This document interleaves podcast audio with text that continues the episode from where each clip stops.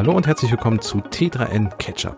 Mein Name ist Caspar von Alverden und normalerweise moderiere ich diese Sendung ja mit Eddie und Stella, die leider heute aber nicht dabei sein können in dieser Sendung. Da aber Weltfrauentag ist, äh, wäre es ein bisschen doof, wenn ich hier alleine sitzen würde. Deswegen sind zum Glück zwei Kolleginnen eingesprungen. Heute mit mir da sind... Ich bin Josi Kramer und ich bin die Marketingredakteurin bei T3N. Hallo und ebenfalls zugeschaltet ist... Hi, ich bin Insa, Redakteurin für Startups und Economy. Schön, dass ihr einspringt und äh, mir ja heute mitmoderiert durch den Podcast. Gleich vorweg, das ist so ein bisschen der Baustellen-Podcast. Ähm, Josi sitzt im Studio in Hannover und wäre fast von Handwerkern da schon vertrieben worden, ne? weil die haben gebohrt, als du reinkamst, Josi. Ja. Ja, ähm, und Insa sitzt ähm, auch in der Nähe von der Baustelle. Wie ist, wie ist bei dir, Insa? Wer, wer, wer Handwerker hat da?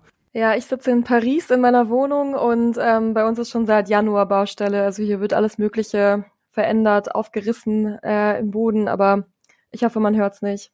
Ja, bei mir ist die Müllabfuhr gerade weg, aber zum Glück keine Baustelle. Insofern können wir loslegen und äh, wir starten wie immer direkt mit dem Fell der Woche. Der Fail der Woche betrifft die Elektromobilität. Da sind wir ja fast mit dem Thema Paris und Verkehrswende äh, richtig bei dir, Insa. Äh, in dem Fall geht es jetzt aber nicht um die Innenstadt, sondern es geht generell um die Elektromobilität. Und dort sind uns in der Vorbereitung auf die Sendung zwei Nachrichten aufgefallen, die zusammen sehr gut als Feld der Woche herhalten können. Die erste Nachricht ist, weltweit brechen die Verkäufe von Elektrofahrzeugen ein. Das hat rausgefunden ähm, Risted Energy. Und zwar ist es so gewesen, dass im Januar 2023 laut deren Zahl, äh, Zahlen nur noch 672.000 E-Autos verkauft wurden.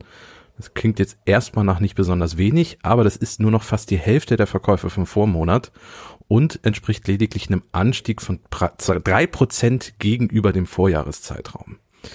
Ähm, und eigentlich wollen wir ja in eine andere Richtung, es sollen ja immer mehr werden. Ähm, als Grund angegeben für diesen Rückgang werden unter anderem der Rückgang von Subventionen. Genau, vielleicht hier auch ergänzend noch, ähm, das klingt jetzt so dramatisch, aber also es ist natürlich auch dramatisch, aber man muss es ein bisschen makro-levelmäßig angucken, weil insgesamt weniger Neuwagen auch verkauft werden, ähm, einfach auch wegen Corona, Inflation etc. Also einer Studie zufolge soll 2023 die Autoindustrie wirklich sehr gebeutelt werden und das niedrigste Niveau in Automobilverkäufen seit zehn Jahren erreichen. Also anscheinend sind das fünf Prozent weniger als im vergangenen Jahr und rund ein Viertel weniger als im bisher besten Jahr der Branche 2017. Also man darf jetzt nicht äh, daraus schließen, Elektromobilität ist jetzt irgendwie hier auf dem absteigenden Ast, sondern das ist einfach insgesamt, dass die ganze Fahrzeugindustrie sehr am Leiden ist, auch einfach wegen Lieferkettenengpässen etc. Ja, ähm, es ist zum Glück auch nicht so, dass die Elektromobilität komplett ausstirbt. Da hast du recht, Insa. Äh, es ist nur so, dass die Subventionen jetzt zurückgegangen sind und man das einfach auch sieht. Ähm, also ähm, China hat die Subventionen eingestellt, in Europa haben viele europäische Länder die Subventionen gesenkt oder eingestellt. Und dann ist ja fast klar, dass die Kundinnen und Kunden, die über ein Auto nachdenken, ein im Moment noch teureres Elektroauto weniger kaufen, als sie das vielleicht bei einem anderen Auto machen. Und das ist natürlich im Vergleich zu einem Verbrenner dann doch eher eine schlechte Nachricht. Ja. Zweite schlechte Nachricht geht in die ähnliche Richtung, betrifft jetzt aber Deutschland. Ähm, die Bundesregierung hat sich äh, vorgenommen, bis 2030 sollen 15 Millionen vollelektrische Autos auf Deutschlands Straßen fahren. Und der Think Tank Agora Verkehrswende, das ist ein unabhängiger äh, Think Tank, der hat sich jetzt das mal angeguckt und hat gesagt, das ist ein Ziel, was mit den aktuellen Zulassungszahlen schwierig zu erreichen ist. Er hat nämlich mal ausgerechnet, 2030, wenn da 15 Millionen Autos auf der Straße sein sollen in Deutschland, müssten jetzt bis 2030 jeden Monat 5000 neue Elektrofahrzeuge zugelassen werden. Im Februar diesen Jahres waren es aber nur 1160 auch die Monate davor sahen jetzt nicht unendlich gut aus.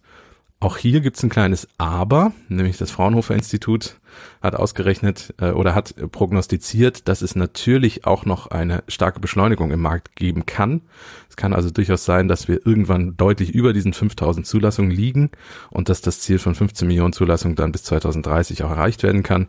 Im Moment sieht's halt leider auch mit den anderen genannten Gründen gerade nicht sonderlich gut aus in dem Bereich. Gut, so viel zur Automobilindustrie. Und damit kommen wir dann zum eigentlichen Hauptthema unserer Sendung, was natürlich auch passend zu unserem heutigen Tag ist.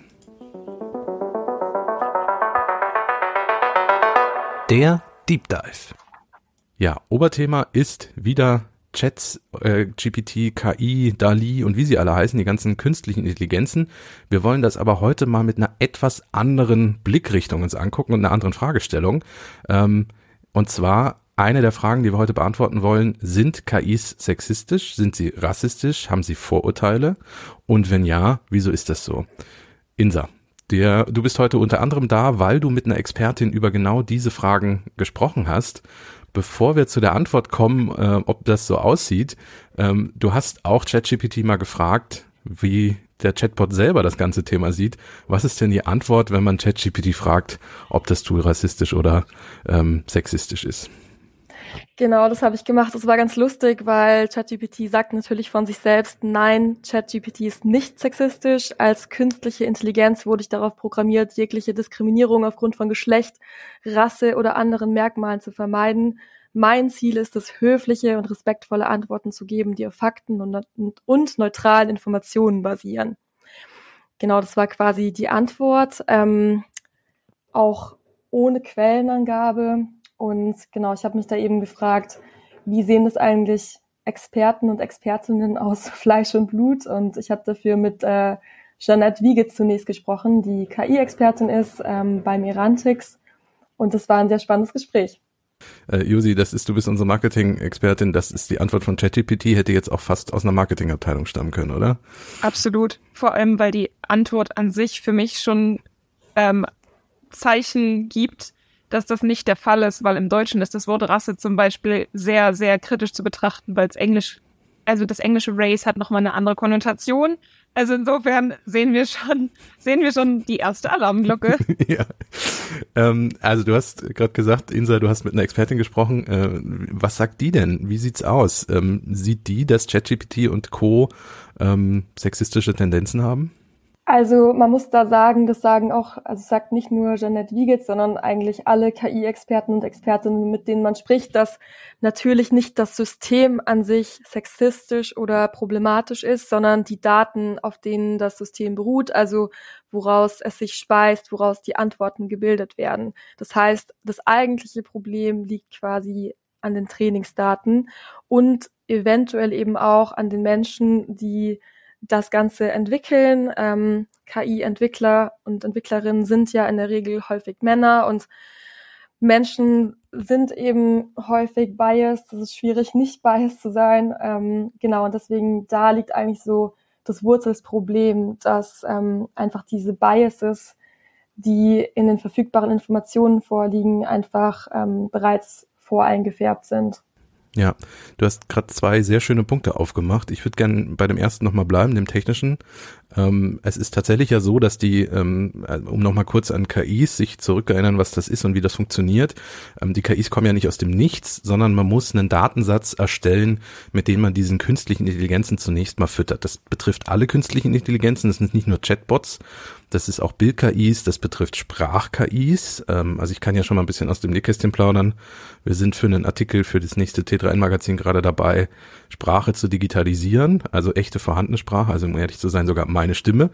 Ähm, und äh, dazu muss ich schlicht und ergreifend 30.000 Zeilen Text einsprechen, damit die KI was hat, was sie dann später umwandeln kann. Ähm, äh, und das ist jetzt bei einem Chatbot dann auch zum Beispiel ganz viele Texte aus dem Internet, die dort reinwandern. Das ist bei einer Bild-KI ganz viele Fotos aus dem Netz, die dort reinwandern.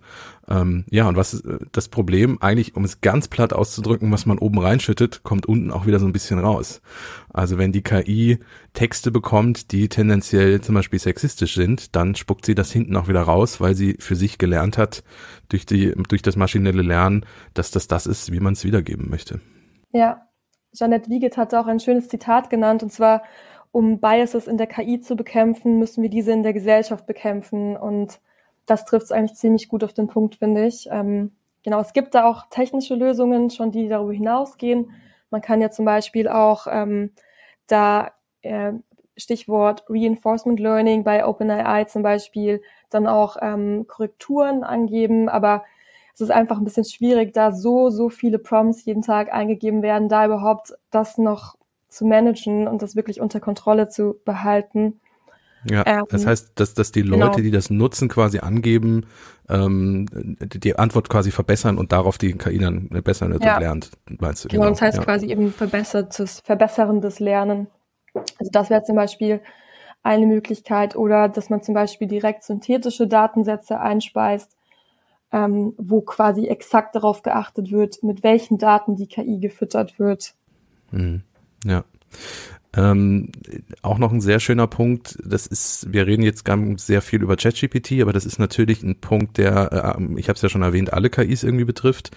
Ähm, bei diesen Bilderstellungs-KIs, die vor ChatGPT groß gehypt waren und auch immer noch durch, durchs Netz wabern, war es ja zum Beispiel so, dass man Fotos von äh, sich hochladen konnte, drei Stück zum Beispiel oder zehn Stück und die KI dann äh, zum Beispiel verschiedene Kunstvarianten davon gemacht hat. Und äh, es war tatsächlich am Anfang so, wenn, wenn ich zehn Bilder von mir da hochgeladen habe, waren die Ergebnisse andere, als wenn zum Beispiel Insa oder Josi zehn Bilder von sich da hochladen, weil die KI äh, in der Regel weiblichere Personen einfach in äh, anderen Posen dargestellt hat oder auch mit weniger Kleidung. Schlicht, weil auch da das Bildmaterial, was reingefüttert wurde, die KI hat gelernt, ähm, Bilder von Frauen sind unbekleidet da, deswegen muss ich sie auch so darstellen. Also auch da das gleiche Problem, was ich oben reinschütte, kommt unten anders raus oder beziehungsweise auch so wieder raus. Ja ein Punkt, den du auch noch in dem Interview erwähnt hattest, beziehungsweise die Expertin war, äh, dass es ja auch durchaus, also ich meine jetzt, wenn ChatGPT äh, sexistisch ist, ist das tatsächlich sehr doof, ähm, hat aber noch keine direkten Konsequenzen. Aber wenn wir zum Beispiel mal über künstliche äh, autonomes Fahren sprechen und künstliche Intelligenzen, die dort eingesetzt werden, kann das Ganze ganz schnell zu einem handfesten Problem werden, ähm, weil da KIs Entscheidungen treffen muss, die unter Umständen über Leben und Tod entscheiden. Ne? Ja, absolut. Das fand ich auch total erschreckend, ehrlicherweise. Also da gibt's so verschiedene Versuche. Ähm, Trolley-Problem heißt das Ganze. Das sind so moralische Dilemmata, wo Entscheidungen getroffen werden müssen. Also es ist quasi, man befindet sich in einem Trolley, also so, so einem Straßenbahnwagen und hat Menschen auf der Fahrbahn, also auf, der, auf den Gleisen quasi und ähm, ich befinde mich dann an der Weichenstellung und ich habe die Möglichkeit, entweder die Bahn geradeaus fahren zu lassen, auf diese Menschen zu und die sterben zu lassen oder umzulenken. Und da steht aber jemand anderes. Also es ist so ein bisschen die Frage, wen lasse ich sterben? Also irgendwer muss sterben, aber wer stirbt? Sehr, da, sehr makaber, aber ja, eine, sehr makaber, aber aber genau. etwas, was eine KI im, unter Umständen in Sekundenbruchteilen berechnen muss im Verkehr. Genau. Leider. Straßenverkehr passiert das Gleiche. Auch da müssen diese Entscheidungen getroffen werden und so makaber sie sind, ähm, es sind Fragen, die beantwortet werden müssen. Und da ist das Erschreckende, dass ähm, laut der Studien in 80 Prozent der Fälle von der KI häufiger Männer gerettet wurden oder andersrum gesagt, Frauen sterben gelassen worden. Und das ist natürlich, wenn man sich das dann als selbstfahrendes Auto vorstellt, richtig krass. Und also da möchte man in dem Fall nicht unbedingt eine Frau sein. ja, Genau, aber das Gute ist ja, was man auch dazu sagen muss, das sind ja alles Probleme, die jetzt nicht erst seit dem Aufkommen von ChatGPT bekannt sind, sondern KI-Experten und Expertinnen arbeiten ja einfach schon seit Jahren daran tatsächlich. Es gibt ja auch schon diese Ethikrichtlinien. Ähm, es gibt jetzt auch den Vorschlag von der EU mit dem AI Act. Also es gibt ja Gott sei Dank einfach das Bewusstsein auch, ähm, auch unter Entwicklern und Entwicklerinnen. Ja, weil einfach KI so ein riesiges, mächtiges Tool ist und ähm, genau entsprechend aber auch diese smarten Menschen Lösungen und Richtlinien mitentwickeln, bestenfalls. da sind wir beim guten Punkt. Einmal Bewusstsein, also du hast ja gerade schon gesagt, die Entwicklerinnen und Entwickler müssen sich dessen bewusst sein, was ja zum Glück inzwischen echt passiert. Ähm, wir haben auch, äh, ich glaube, in der vergangenen Sendung über autonomes Fahren besprochen und die gute Nachricht, dass es einen Algorithmus gibt, der sich genau mit diesem Themen jetzt auch beschäftigt und versucht, fairer diese Entscheidung zu treffen. Auf wen rolle ich zu? Ähm, da tut sich also zum Glück auch was, aber das ein bisschen größere Problem, was ich auch als das viel herausfordernder sehe, aber das betrifft ja nicht nur KIs, das betrifft uns alle, ist, dass wir gesellschaftlich ja äh, noch einen ganz großen Weg vor uns haben. Wenn man mal guckt, die Daten kommen ja irgendwo her, die kommen ja von uns. Das ist ja ein Spiegel für uns, diese KIs, was sie wiedergeben. Äh, und wenn, wenn die Gesellschaft schon auf einem, auf einem guten Punkt wäre, dann wären die Daten ja auch gar nicht so, wie sie sind. Also da ist noch eine riesige Baustelle für uns, die wir, wo wir alle was für tun können, glaube ich, an der Stelle. Ja, absolut. Aufklärung und ähm, Diversität sind da wahrscheinlich die Schlüsselwörter. Ja, ähm, Josi, äh, Chatbots, Bild-KIs, äh, da muss man auch immer so ein bisschen am Marketing denken, weil die Tools natürlich auch da äh, haufenweise eingesetzt werden. Ejo. Wie ist es, wie ist es, wie ist es denn da in dem Bereich, äh, auch mit, mit äh, Sexismus und solchen Themen? Das ist ja auch im Marketing immer mal wieder ein, ein großes Thema, oder? Ja, absolut. Also ähm, ich reiß jetzt hier alle positiven Sachen erstmal wieder ein, die, die wir gerade versucht haben zu bauen. Ähm, KI, also grundsätzlich werden natürlich Chatbots und Bild-KIs irgendwie gerade super viel ausprobiert, um zu gucken, irgendwie, ne, was für verschiedene Varianten kann ich da machen. Und das ist geht meistens noch nicht direkt nach außen, sondern wird eher in, ähm, in für so Testzwecke, Ausprobierzwecke benutzt.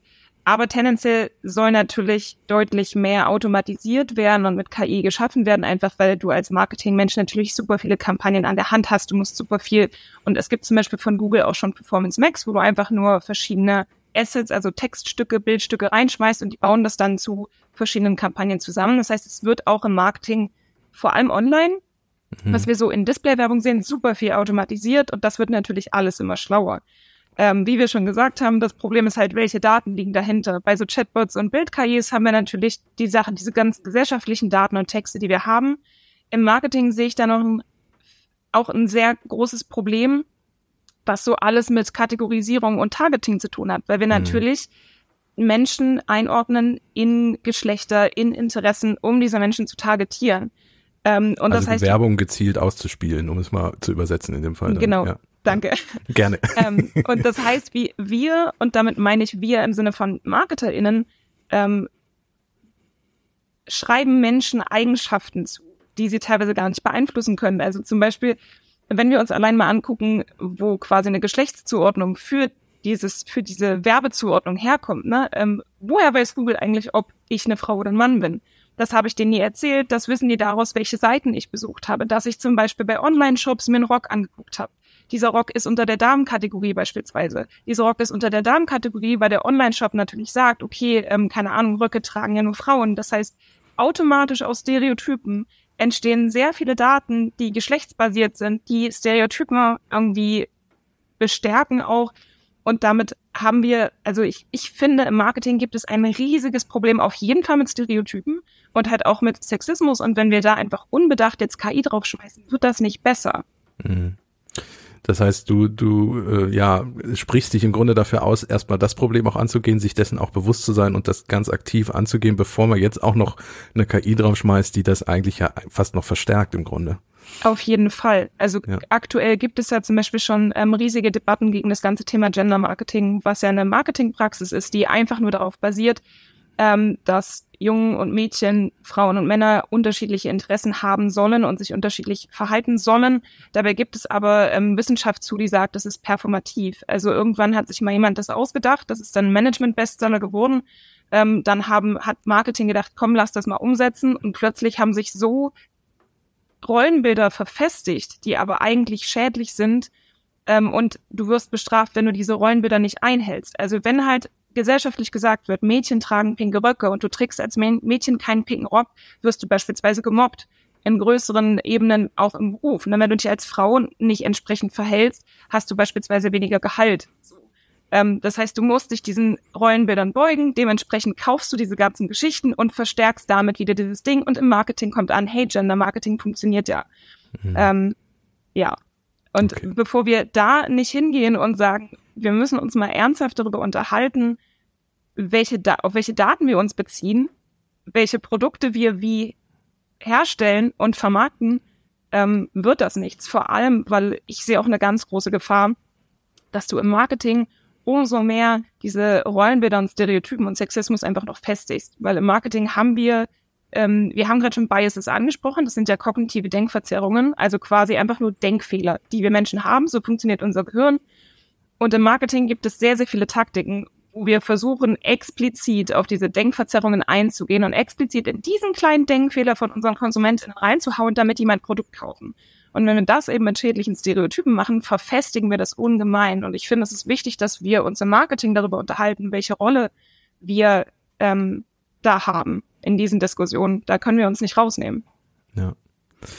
Also ähm, ich denke, das Thema, beide Themen sind leider so groß, dass wir, dass wir sie in dieser halben Stunde, die diese Sendung dauert, leider nicht beheben können.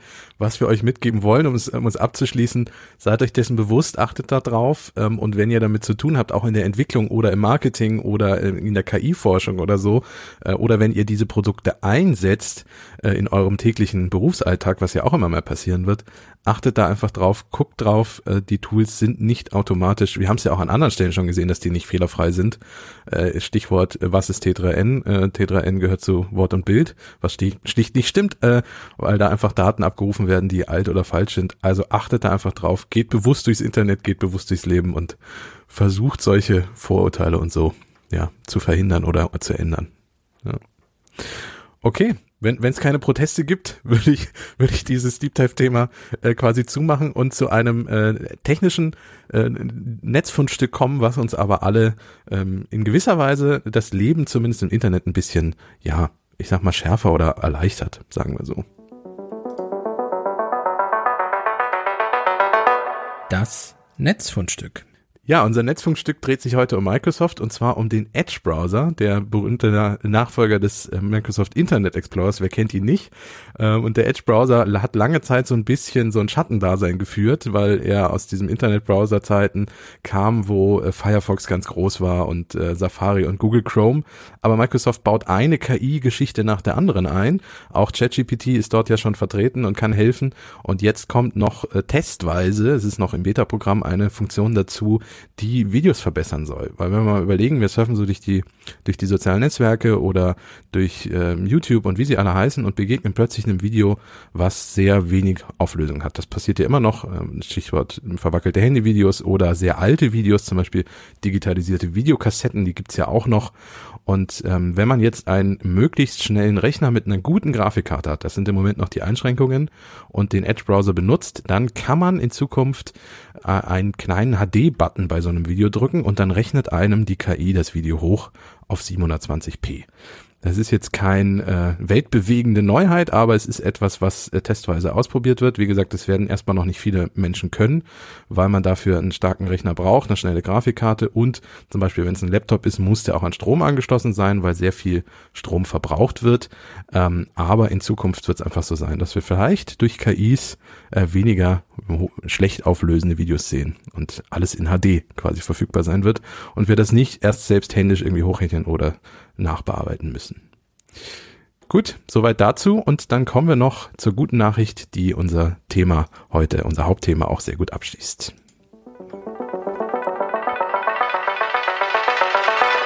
Die gute Nachricht.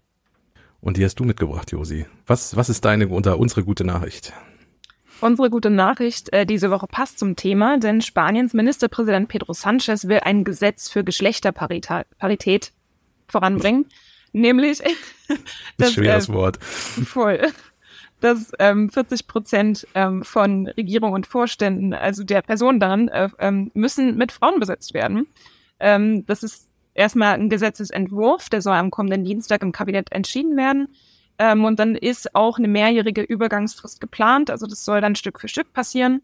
Ähm, natürlich in den Regierungen und Parlamenten sollen, die sollen halt zu gleichen Teilen mit Frauen und Männern besetzt werden. Ähm, Aktuell ist es, glaube ich, in zwei Kabinetten noch nicht der Fall.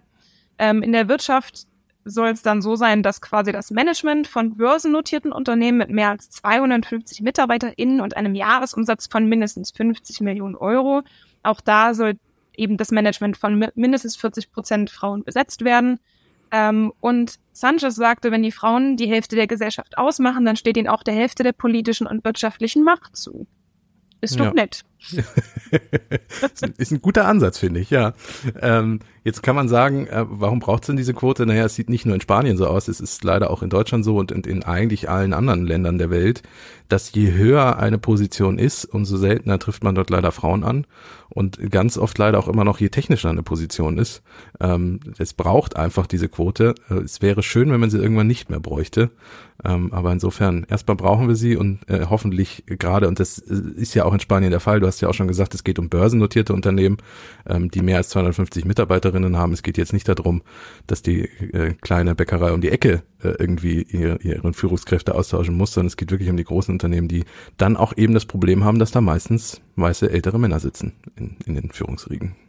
Ja, es ist einfach, es ist einfach so, dass es leider ohne Quote nicht funktioniert. Wir hatten mehrmals schon Biases angesprochen, Denkverzerrung, und da gibt es super viele Studien dazu, die zum Beispiel besagen, es gibt diesen Prove it again Bias, der heißt, für eine Qualifikation müssen Frauen deutlich, deutlich mehr Beweise liefern oder dass Frauen bestraft werden, ähm, wenn sie ambitioniert sind. Also wenn eine Frau explizit eine Beförderung anstrebt, wird sie hinterher dafür bestraft, indem sie beispielsweise weniger ernst genommen wird. Ähm, wenn sie quasi in Anführungszeichen zufällig diese Beförderung erhält, ist das nicht der Fall. Und es gibt also es gibt zum Beispiel auch, das fand ich richtig krass, da, da habe ich, da habe ich zu Hause gedacht, ich muss mich hinsetzen, als ich das gelesen habe. Ähm, es gibt auch Lohnunterschiede darin, je nachdem, wie schick sich Frauen auf Arbeit machen.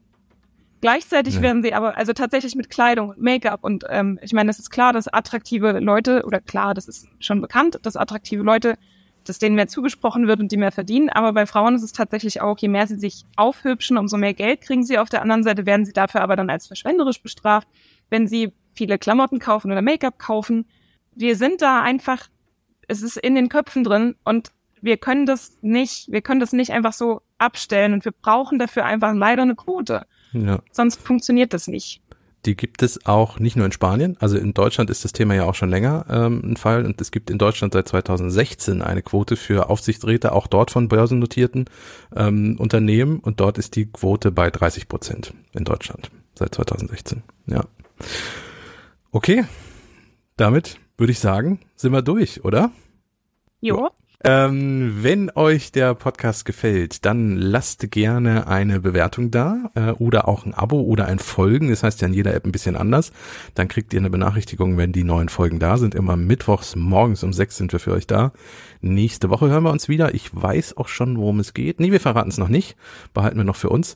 Ähm, ja, schaltet wieder ein. Freut mich und äh, vielen Dank an Josi und Insa, dass ihr heute vertreten habt und äh, mich am Weltfrauentag nicht allein habt hier sitzen lassen.